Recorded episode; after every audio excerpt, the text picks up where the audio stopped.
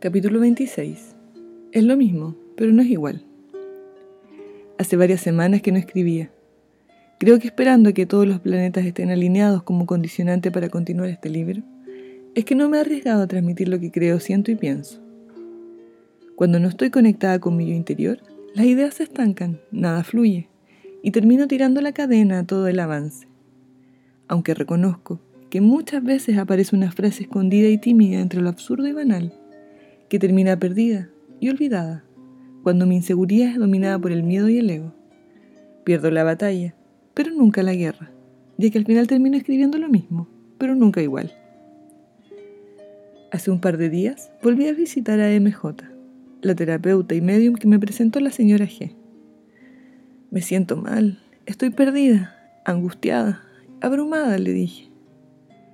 Así te veo, con miedo y dominada por el ego. Tu energía en un pequeño espacio sobre tu cabeza está inestable y turbulenta. ¿Qué te atormenta? me preguntó. Flight, le respondí antes de que terminara su pregunta. Mis ganas de compartir con él no son más que la pura expresión de mi ego y miedo a estar sola. Me gusta mucho compartir mis momentos junto a él. Lo considero alguien muy inteligente, es una buena persona. He aprendido mucho de su forma de ver la vida, defender lo que es justo me ha ayudado a abrir los ojos y mirar más allá. No les había contado, pero cuando les mencioné que quería atender pacientes gratis, fue él quien me dio la idea de pedir donaciones a cambio y del lema hoy por ti, mañana por otros. Pero como les decía, siento que mis ganas de estar con él como pareja son la pura expresión de mi ego y miedo a estar sola.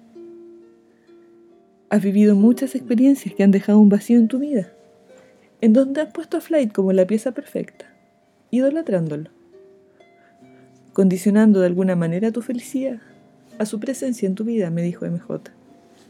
Es verdad, está conmigo sin estar realmente, respondí con vergüenza. Debes abrir los ojos y confiar en ti misma.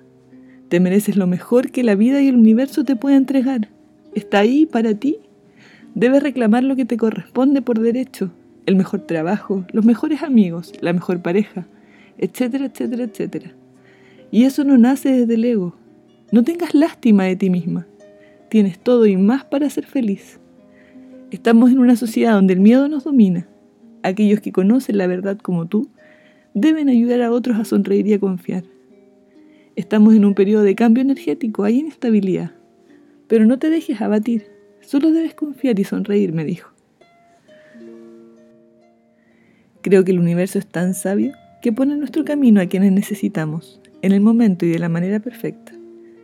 Sin embargo, muchas veces por no confiar en nuestro yo interior, es que seguimos funcionando como robots, con miedo a no tener dinero, a perder nuestro trabajo, quedarnos sin salud, educación, etc. Y vivimos reclamándole al gobierno y a la sociedad por lo injusta que es la vida. Qué fácil para mí decirlo, podrán pensar. Soy médico, no tendría por qué quejarme. Créame que mi camino no ha sido fácil. Ya se habrán dado cuenta si llegaron leyendo hasta acá. A todos nos toca diferente la vida. Todos tenemos nuestros propios fantasmas y batallas que luchar, algunas más difíciles que otras.